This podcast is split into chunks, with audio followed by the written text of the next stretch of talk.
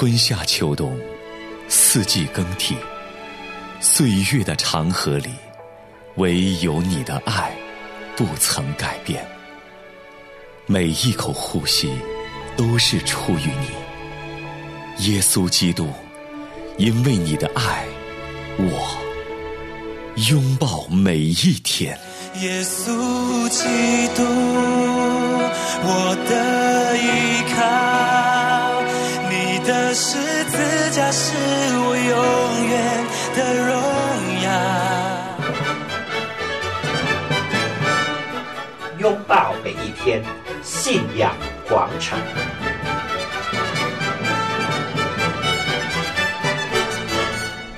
您现在收听的是良友电台的《拥抱每一天》，我是凌云。大家好，我是永恩，吕牧师平安啊，永恩平安。那今天呢，我们要和听众朋友谈的一个话题呢，还是讲到神的应许对我们人生的意义。嗯哼。那讲到神的应许的时候啊，最近我们谈的都是跟救恩相关的、跟得救相关的应许。这些应许啊，有一些是主耶稣亲自给我们的应许，嗯哼，啊，有一些应许呢是神借着他的使徒，是主耶稣借着他的使徒保罗啊、约翰呐，借着这些使徒们所写下来的应许啊。那好，今天呢，我们来思想一个和我们每一个基督徒息息相关的一个应许，嗯，就是全家得救的应许，对。在《使徒行传》十六章三十一节说：“当信主耶稣，你和你一家都必得救。”不过，牧师啊，其实我对这句话还是有一点儿，嗯，不是那么的确定，因为不是说我们和主的关系就是，就我们和主的关系是一对一的，不能因着我们的信仰，就是我们的家人可以传承。是的，因着这样的缘故，所以我才觉得我们的信心没有办法。分给家人，我们的信心不能代表家人。是，意思就是说，得救是个人跟神之间的关系。对，所以怎么理解这个应许呢？到底是他到底讲的是什么呢？啊，我想这个应许我们必须要有一个正确的理解。当信主耶稣，你和你一家都必得救。这句话呢，呃，不能理解为。只要你信了，只要你信的，你和你全家都必得救，不是这样的理解。是这句话当时是在一个场景下，这一节经文出现在《使徒行传》第十六章。那那个时候呢，保罗和希拉他们因为信仰传福音嘛，然后就被关在了监狱里面。虽然成为了这个铁窗囚犯，但是他们依然在那里唱诗赞美神。而半夜的时候呢，就地大震动，嗯，甚至这个监狱的门啊，都全部都打开了，而囚犯的锁链也都松开了。后来这些狱卒就领着保罗和希拉就出来，狱卒亲自的问先生：“我当怎样行才可以得救？”所以在那个情境下，保罗对他说：“当信主耶稣，你和你一家都必得救。”是的。那，当时这个狱卒也是非常的害怕，以为所有的囚犯都逃走了。啊，他们逃走的时候，那他就没命了，对吧？对呀，他就 他也可要他就失责了。啊，对对对，啊，所以呢，他当时也很害怕。但是看到大家都没逃走，那么他就。他就觉得在保罗的身上好像有神特别的同在和能力。对，我觉得当时他的那个害怕，嗯，更多的是对神的敬畏，而不是怕自己好像犯人走了，自己会不会受罚。因为当他看到那个大神机其实是一种超自然现象的时候，他知道有一有一种能力是超越这一切的。这是我的理解啊，不然的话。你看，他是他自己把保罗和希拉领出来的，所以我在想，当时他那一份心是真诚和恳切的，就是我们要做什么才可以得救呢？是是的，啊，所以保罗就回答：当信主耶稣，你要得救吗？嗯，当信主耶稣。嗯，所以这句话正确的解释是：当信主耶稣，你和你一家都当信主耶稣。嗯，你和你一家都必得救。哦，而不是说你当信主耶稣，你和你一家都必得救。嗯，真正的意思是，你们当信耶稣。嗯，你和你一家都信耶稣，你和你一家都必得救。哦，嗯，这样就合理了，对吧？嗯，所以今天我们要思想的就是说，我们要如何带领我们全家人都真正的信耶稣，让我们全家人都能得救。嗯嗯，因为家人是跟我们生活最近的人。所以是我们最能够彼此影响的人。对，家人是我们生命中最亲的人，也是我们生命中最重要的人，Amen，也是最爱我们的人，也是我们最爱的人。是的，我们自己得救的，我们当然希望我们全家人有一天永远、永远不再分开，永远和神在一起，嗯对吗？对，所以我们当然希望我们全家人得救。嗯那为什么啊、有些时候我们没有办法带领我们的家人来信主，来得救呢？什么原因？为什么我们信的主，我们的家人都一直不信主呢？有些家庭是这样的。嗯，是的，我我想这中间的原因有很多啊，包括我们自己可能没有活出改变来，就是没有活出明显的一个见证，使得家人看了也不羡慕。或者呢，就是我们虽然信主，但是我们的信仰的生命还比较幼嫩，以至于我们在遇到自己生活中的经历困难磨难的时候，我们还是软弱的。这也会让家人生疑，就是哎，你这信仰这样，那好像信主好像也没什么好处。再者，我觉得我们的家人他们心思意念还被这个世界所捆绑和缠累着，所以不觉得这个信仰对他们的意义是什么。所以他看不到自己的需要的时候，当然就不愿意了。是的，是的，啊，永恩分析的很好，所以常常是因为不同的因素哦。嗯啊，好，那其中一个刚才永恩谈到的是我们基督徒本身的生命的问题，让我们的家人看到我们虽然信了主，生命没有什么更新改变。嗯那我为什么还要跟你一起来相信呢？信不信耶稣都一样啊，嗯，对吧？对，啊、有这样的一对夫妇，真实的故事，结婚五年，嗯在第五周年纪念的那一天早上，这个妻子对她丈夫说：“亲爱的，我非常非常感恩，我非常非常幸福，因为呢，我嫁给你，嗯你样样都好，嗯我太喜乐，太感恩了。但是呢，今天有没有可能，在这个特别的日子里，我要求你一件事情，希望你能够来和我一起信耶稣。”那他的另一半怎么回答的呢？他另一半就说：“哦，这样哈、他说：“亲爱的，我想问你一个问题哈、你信耶稣以后啊，你成为基督徒以后，你会不会杀人？”他讲：“怎么可能？我没杀人。”丈夫说：“是的，是的，你不会杀人，我也一样不会杀人。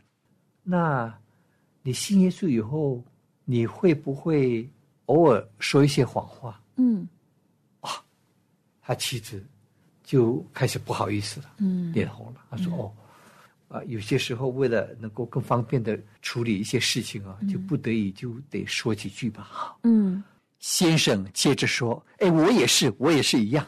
有些时候嘛，啊，就不得已要勉强应付一下，就说几句谎话。那你信耶稣以后，你还赌不赌博？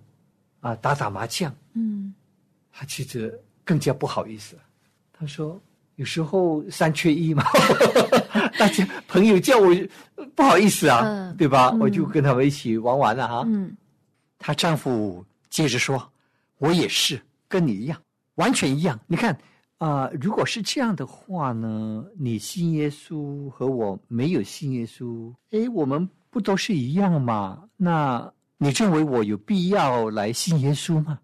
这个妻子被他问了几个问题啊，突然间就跑上去楼上，跑上去房间，就嚎啕大哭，哦，被问住了。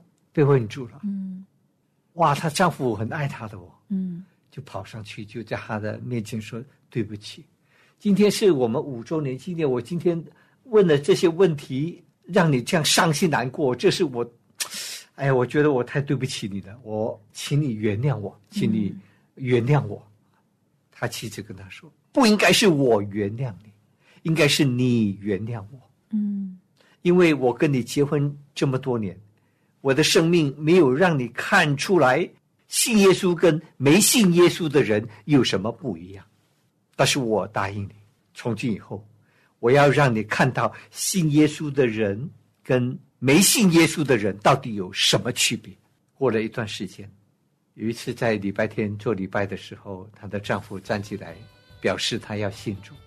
他说：“因为我在我的妻子的身上看见了信耶稣的人跟没信耶稣的人有什么不一样。”世界的声音在召唤，前面隐藏多少试探，一花叫酒掉入深坑，我的灵魂体在交战。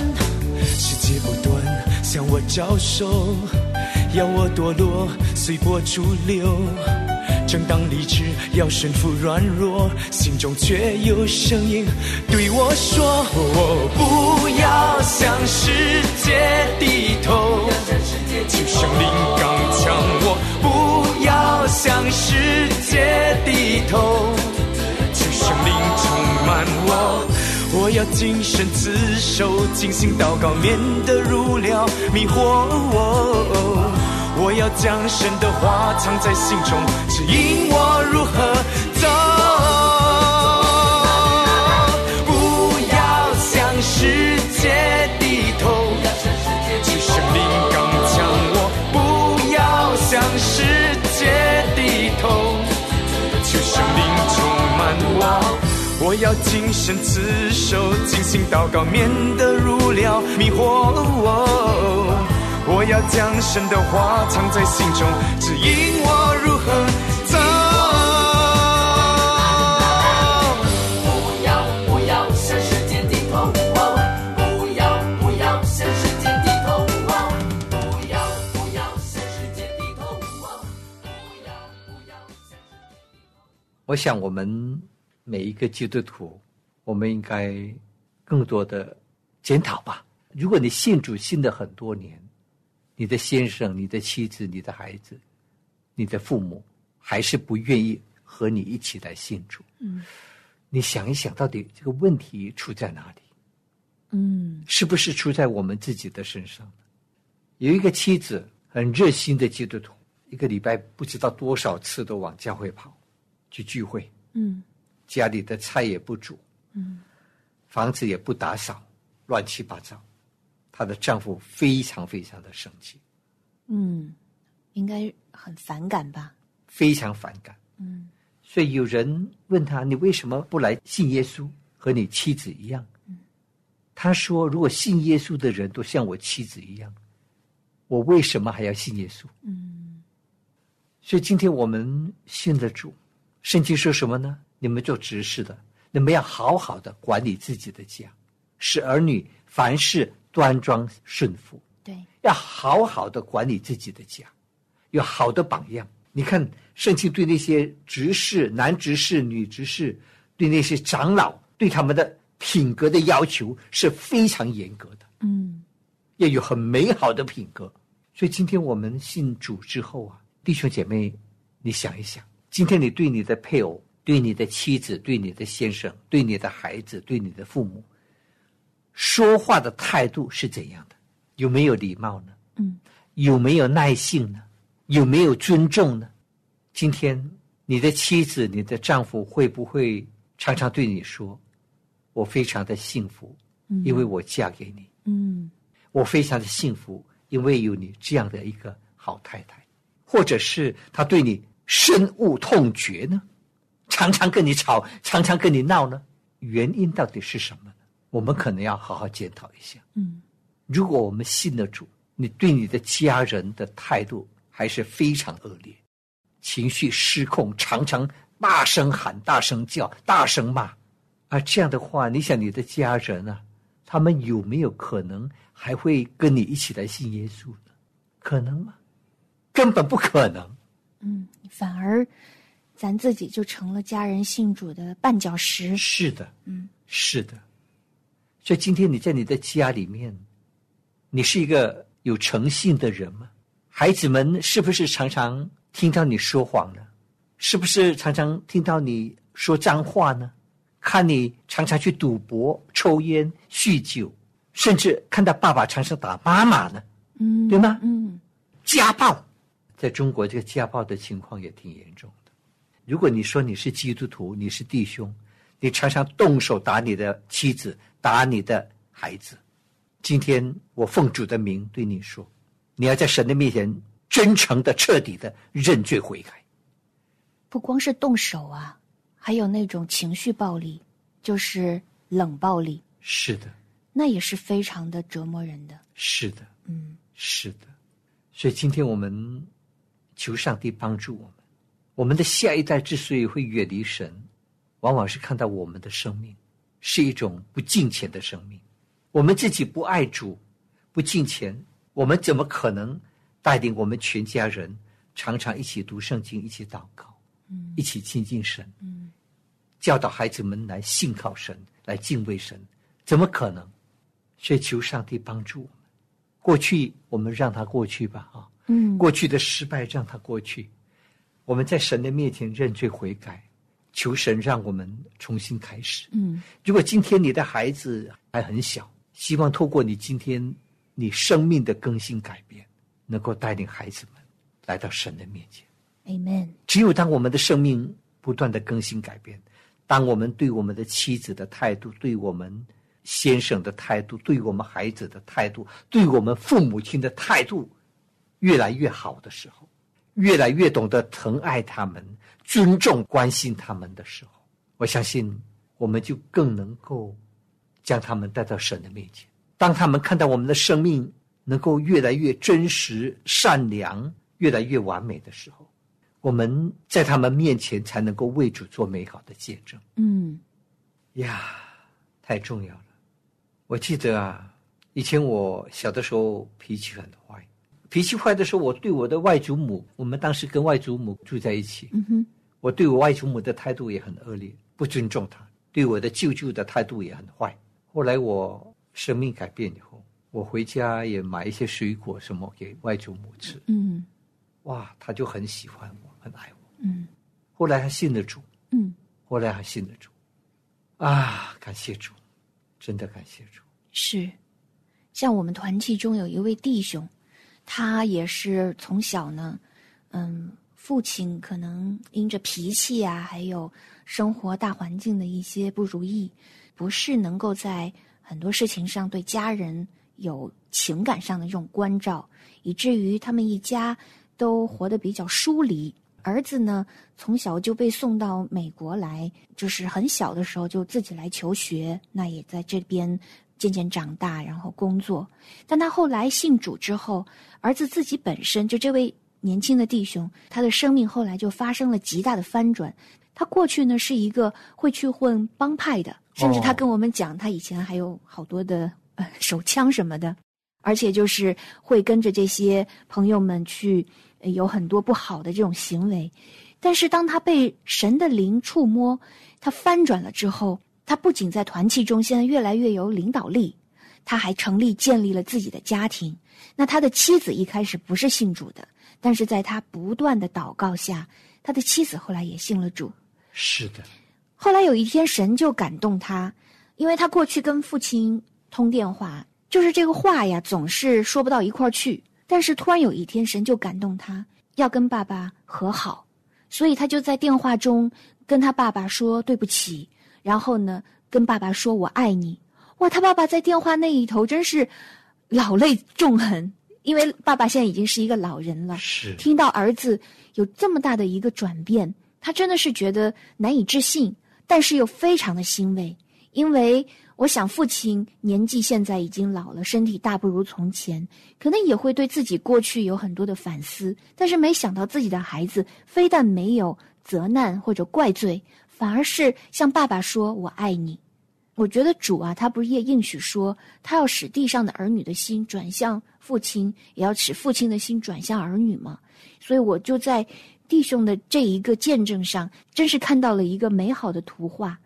也因着这个弟兄，他在呃因着信主，他性情上的一个变化，其实当他和家人分享福音的时候，爸爸妈妈就很容易接受。是虽然可能现在还没有真正的来到主里，但是当他愿意说邀请说我能不能为你们祷告的时候，家人都是欣然乐意的。所以这样的话，他就没有成为绊脚石，而是成为一个踏脚石，可以让福音可以渐渐的进入到家人的心里。是的，刚才啊，永恩讲一点很重要，就是为家人祷告，除了我们要有美好的生命的见证啊，当家人呐、他们啊有一些的问题，当家人面对一些人生的困境的时候，当他们需要我们关心的时候，我们懂得如何去主动的关心他们，去主动的帮助他们，甚至能够开口的对他们说：“我方不方便为你祷告？”嗯爸爸妈妈或者孩子们，我们一起祷告好吗？是在他们的面前为他们来祷告。嗯我相信这样的方式也是能够啊、让神在他们的生命中动工的一种方式 Amen。啊、甚至我们看到家人越来越渴慕的时候，我们可以鼓励他们自己来向神祷告，呃鼓励他们在有需要的时候自己开口向神祷告。Amen。我也觉得想起我们小的时候啊，爸爸妈妈教我们新的知识，教我们说话，教我们走路，他们都是极富耐心的。虽然我们屡次尝试，屡次失败，但是他们却有极大的一个耐心陪伴在我们的左右。当我们长大了，如今渐渐步入中年，那么我们的父母，嗯，进入了老年，他们的呃很多身体机能大不如从前，那他们的思想行为可能也会渐渐的变得像小孩子。是的，这个时候，我们也要啊、呃常常的自省啊，问问自己有没有不耐心。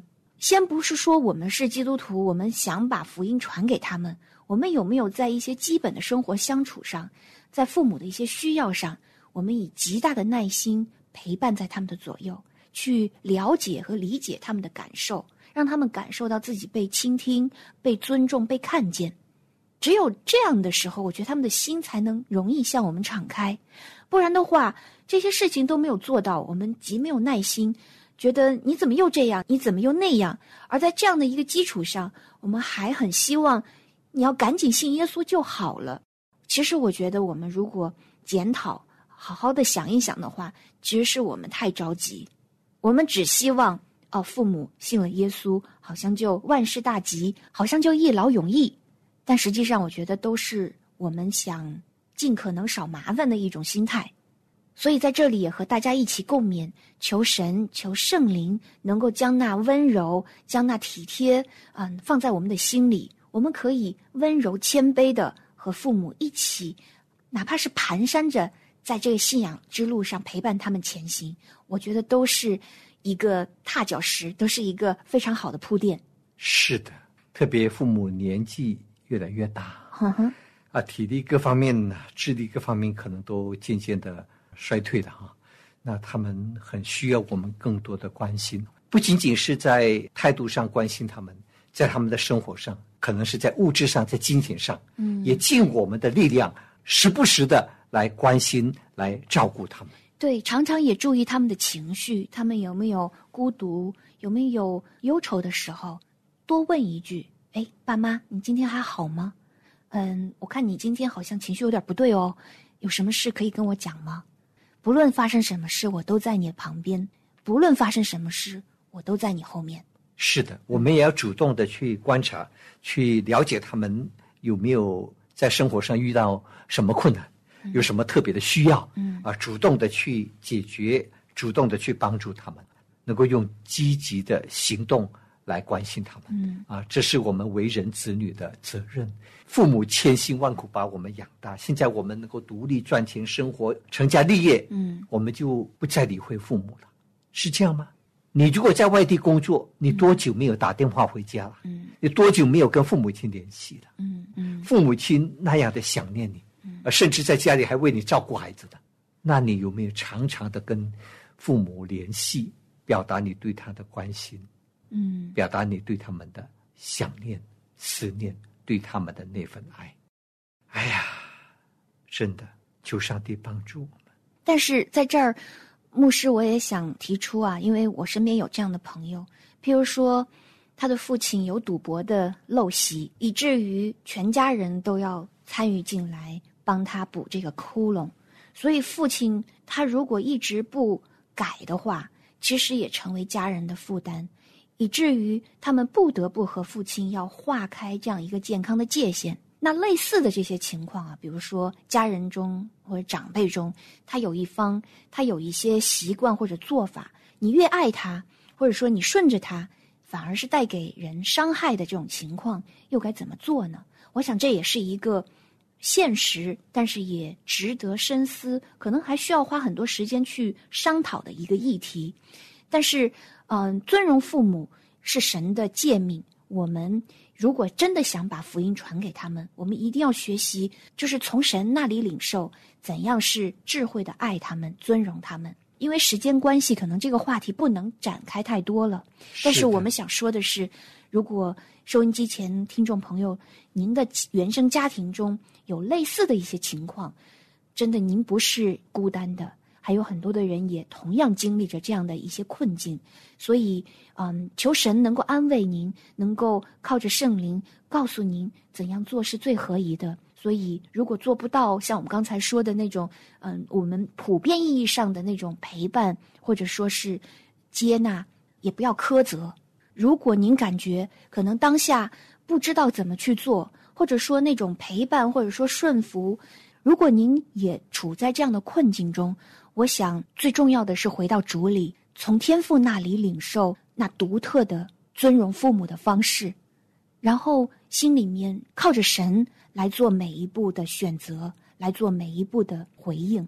我相信神一定会引导我们进入真理，也靠着神来为父母祷告，来靠着神来做那人手不能做的改变。